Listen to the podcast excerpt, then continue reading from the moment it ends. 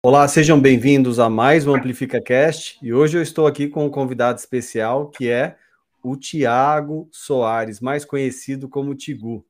Ele é Customer Attraction Leader na IPNET, Growth Partner, e eu gostaria, uh, antes da gente começar aqui o nosso episódio de hoje, que tem uns assuntos bem interessantes sobre marketing digital B2B, eu gostaria de dar esses minutos iniciais para que o, o Tiago ele se apresente e também apresente aí a IPNET, fale um pouquinho dos desafios e comente também um pouco da função aí do, do dia a dia, né, das atribuições.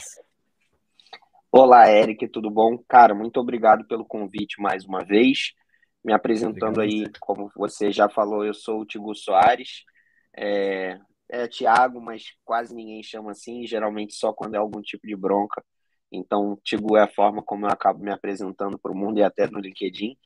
É, sou Customer Attraction Leader aqui na IPNET, é uma função que a gente até vai explicar um pouco melhor, eu acho, mais para frente o que, que é.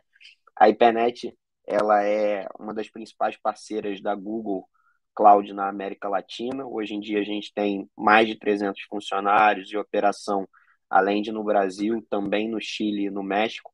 É, e eu coordeno toda a parte de atração de cliente, né, gerencio, gerencio toda essa questão da atração do cliente dentro da IPNET.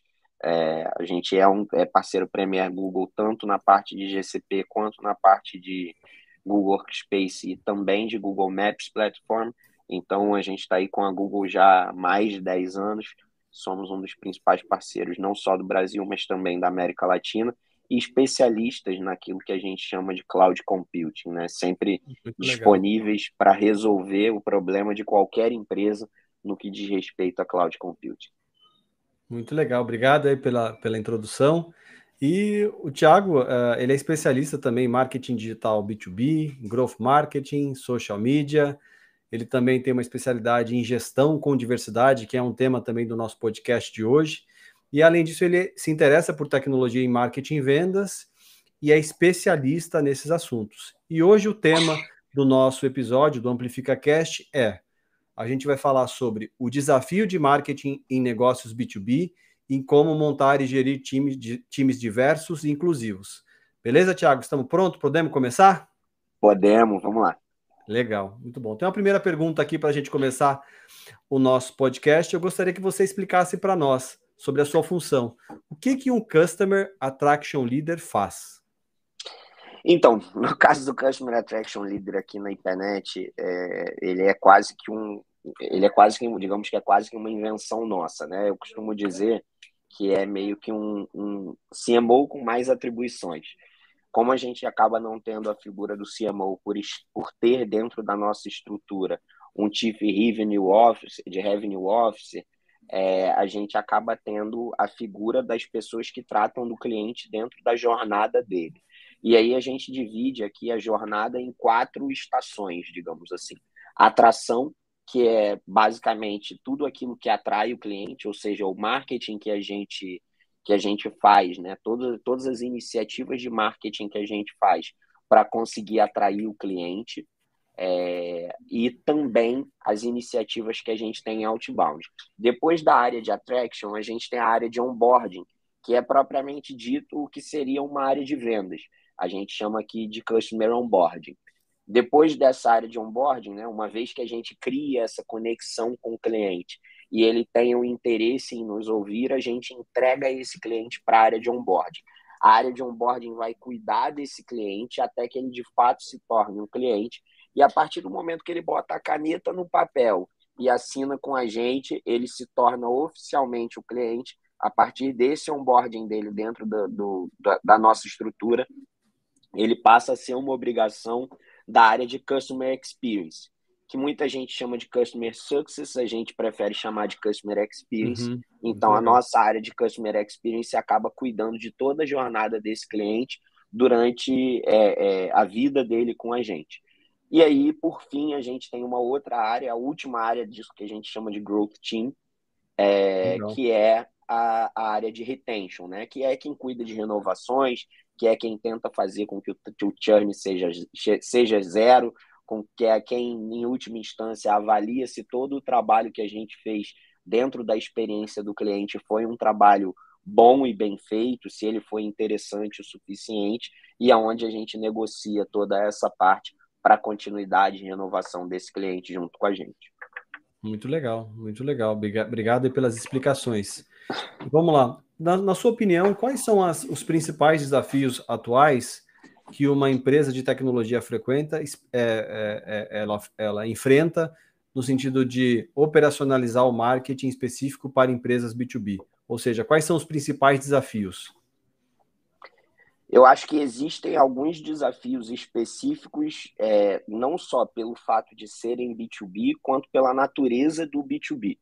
Eu costumo dizer que dentro desse cenário, inclusive, a nossa atuação ela acaba se mostrando como a mais difícil de todas.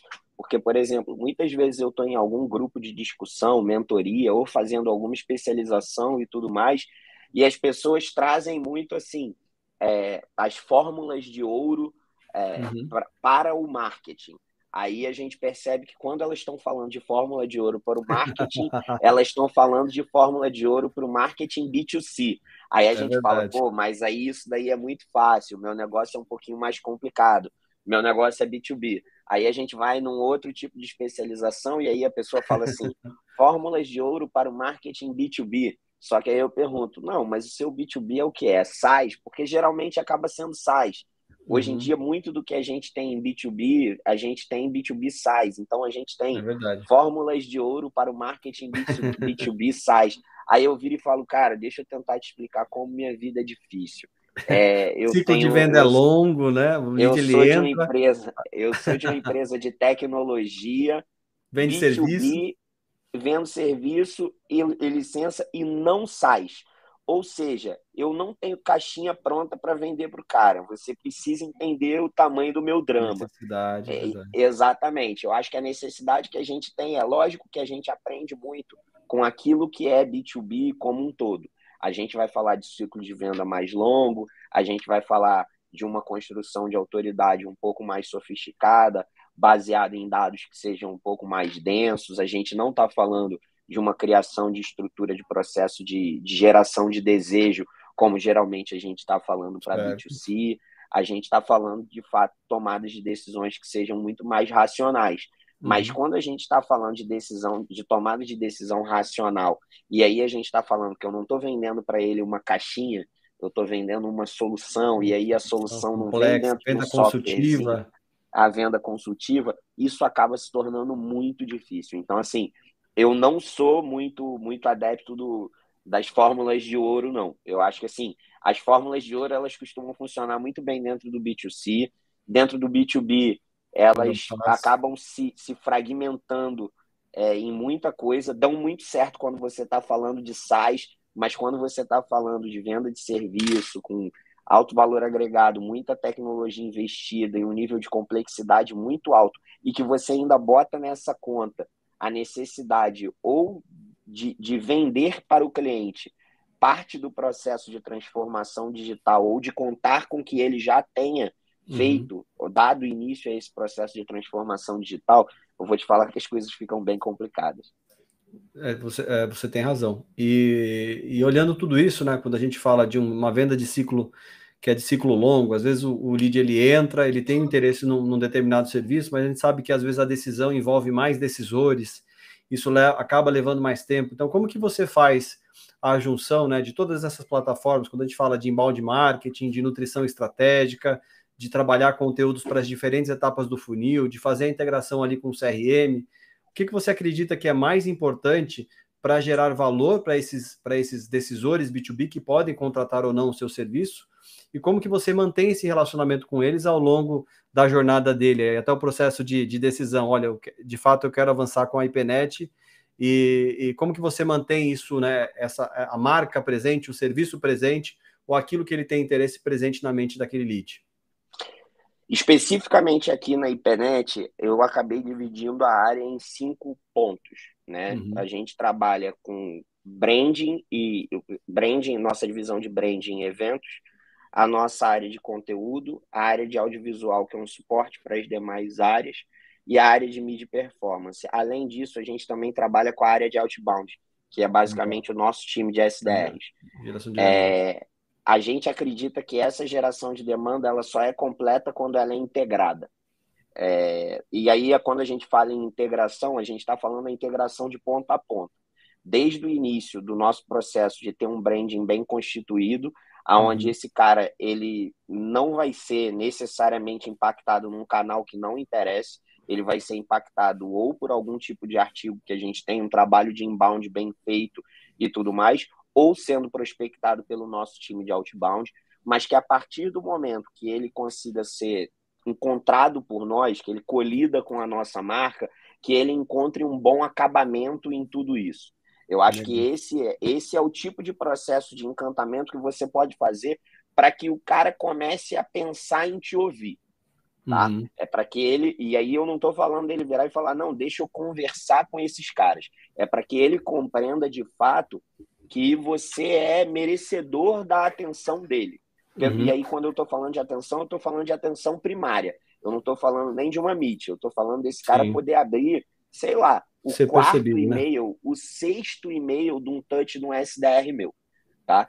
É, é isso que esse cara vai conseguir fazer, ou acabar esbarrando e atendendo uma ligação, ou respondendo num e-mail no, no inbox no, no LinkedIn, esse tipo de situação.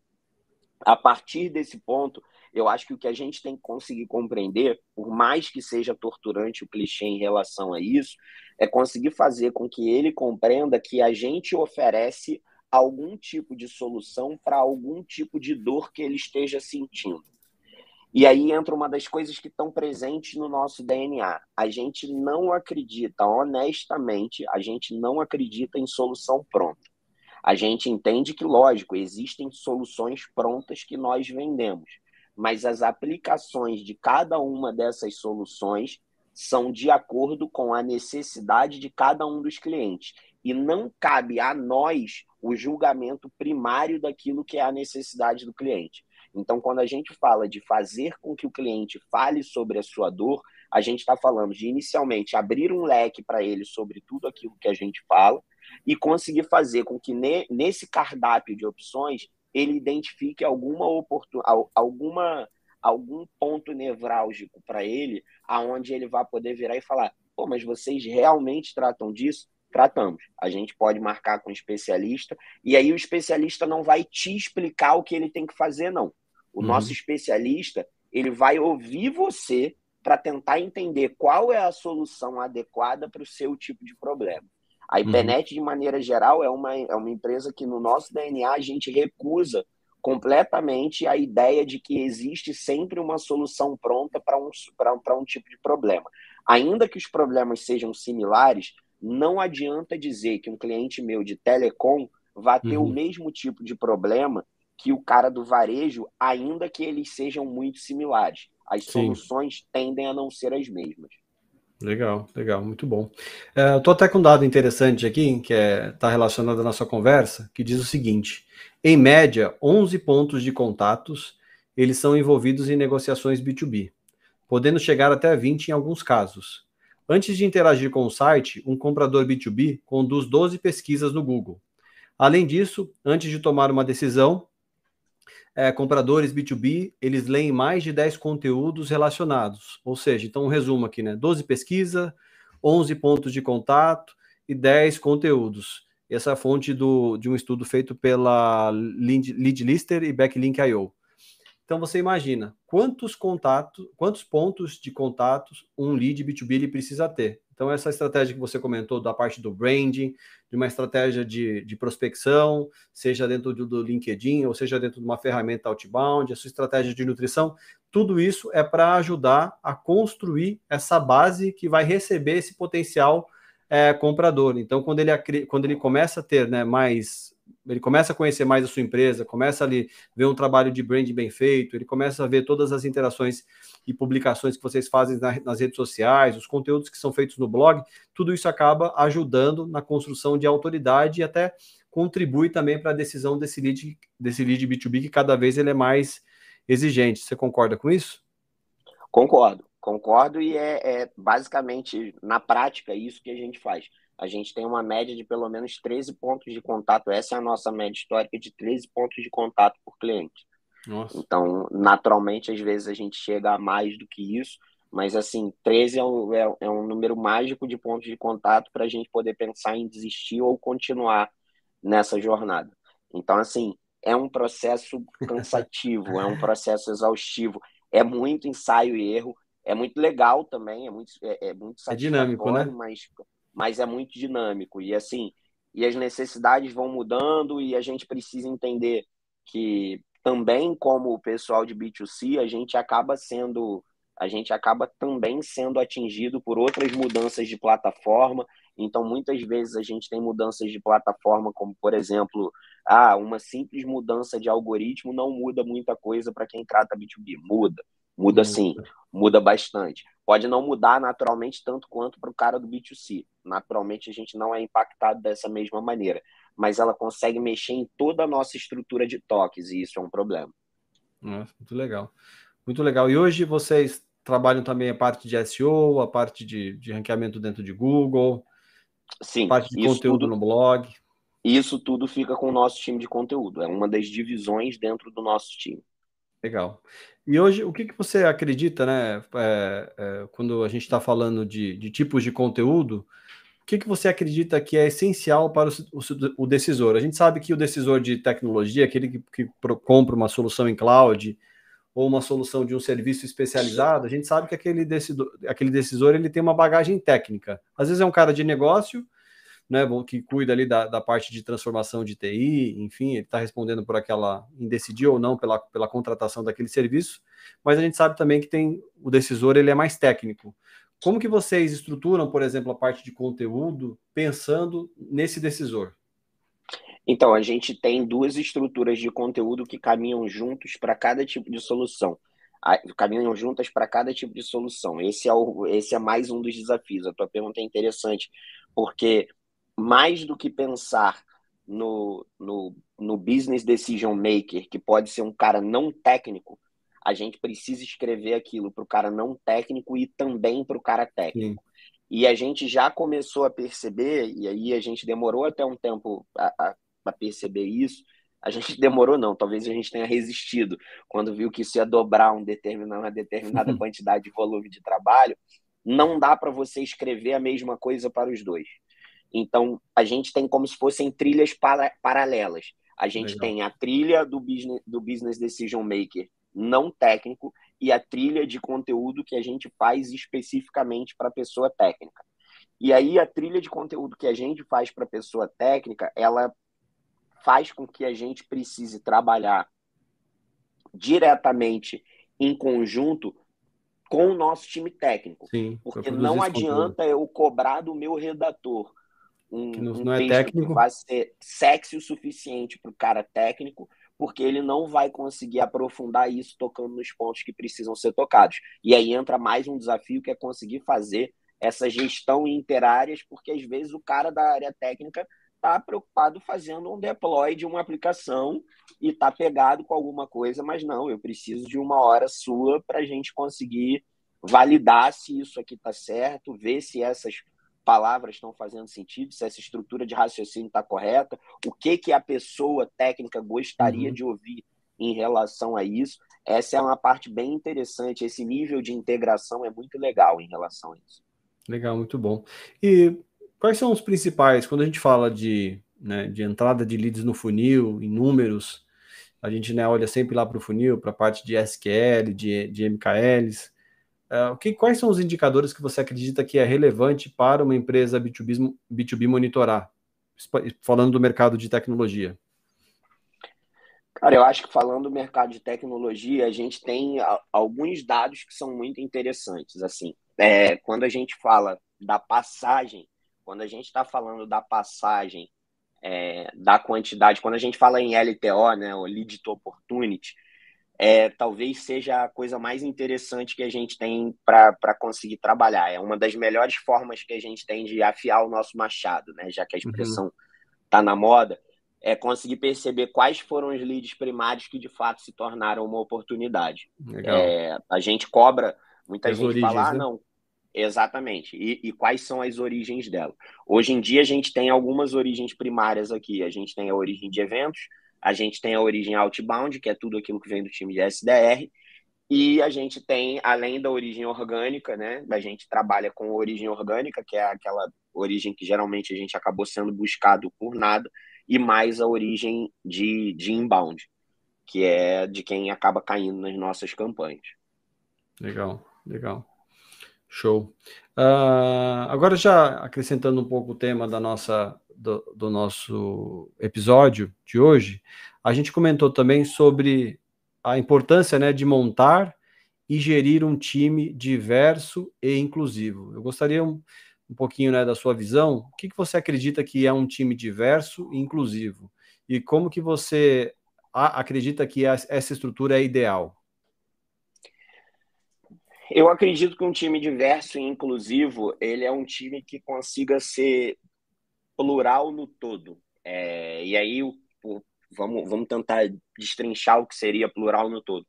Plural no todo, a gente está falando de um time que tenha uma, uma que tenha idades variadas, que tenha comportamentos variados, que façam parte de origens variadas e que tenham experiências variadas. A gente não acredita, eu particularmente não acredito que sem variedade de, de pessoas, sem diversidade de pessoas, a gente vá conseguir ter é, um, uma visão interessante e bem generalista e ao mesmo tempo acertada sobre aquilo que é o mercado ou sobre aquilo que é o mundo. O mundo não é uma o mercado não é nada alheio ao mundo. Ele nada mais é do que um microcosmos daquilo que a gente chama de sociedade, parte da sociedade forma, parte não, a sociedade forma o mercado e não o contrário. Então a gente acredita que quanto mais plural seja essa nossa visão, melhor a gente consiga enxergar a sociedade e naturalmente o mercado. Legal, legal. E hoje o seu time aí ele é composto, não estamos falando que o time de marketing aí, enfim, growth, composto por quantas pessoas? A gente está falando de 32 pessoas, de são 32 pessoas que vão dos 18 aos 45 anos de idade, das mais diversas cores uhum. e orientações sexuais. A gente tem brasileiros e refugiados venezuelanos no nosso time.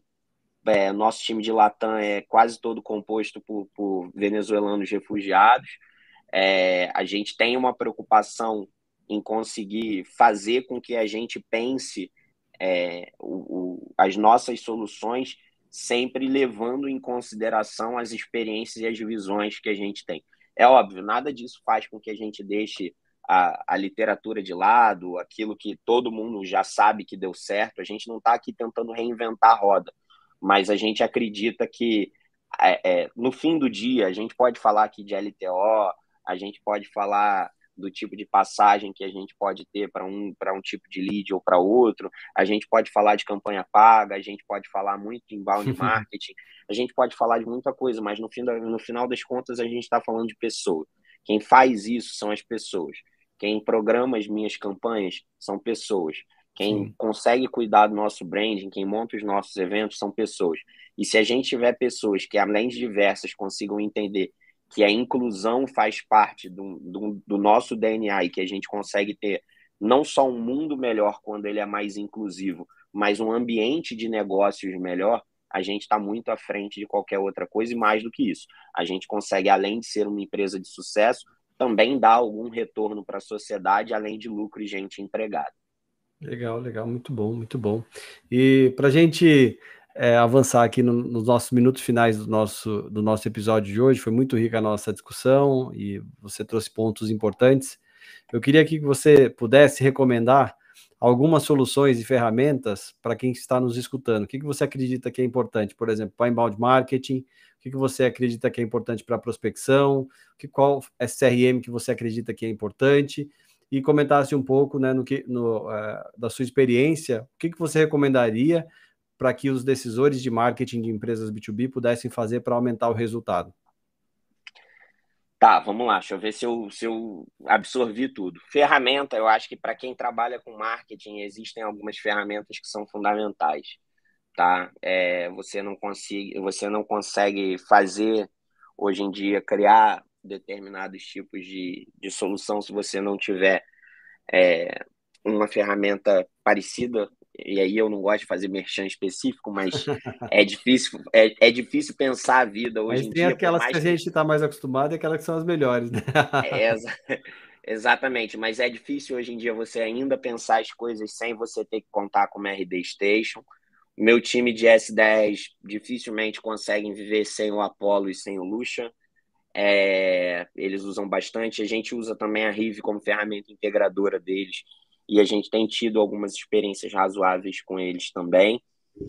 É, eu acho que essas aí são, são as principais do que a gente tem hoje em dia e, e que acabam, acabam sendo um, um, bom diferencial em relação ao trabalho que a gente faz, tanto em inbound quanto em outbound com os nossos SDRs. Legal, legal.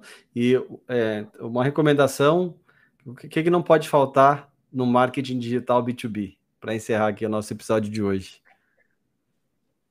Cara, eu acho que não pode faltar a capacidade de reinvenção, sabe? É, a gente está falando de um mercado que tem uma concorrência absurda, principalmente se for o mercado de tecnologia, e quase sempre ele é. é. Se você não tiver resiliência suficiente, se você não tiver capacidade de adaptação suficiente para isso, você vai acabar morrendo. Ser camaleônico é fundamental. O pessoal fala muito de ah, não, tem que ser agressivo, mas nada disso você consegue ser agressivo o tempo todo, mas não fazendo a mesma coisa o tempo todo. Se você for agressivo o tempo todo, fazendo a mesma coisa o tempo todo, já já você vai estar tá morto. Então, acho que o que você precisa é capacidade de reinvenção e um, e um cadinho de resiliência. Legal. Pessoal, esse foi mais um episódio do Amplifica Cast. Estou aqui com o nosso convidado especial, mais conhecido como Tigu, da IPNET. A gente teve um aprendizado muito rico e se você se interessou por esse episódio, por mais, siga a nossa playlist no Spotify. Tamo junto e até o próximo EP.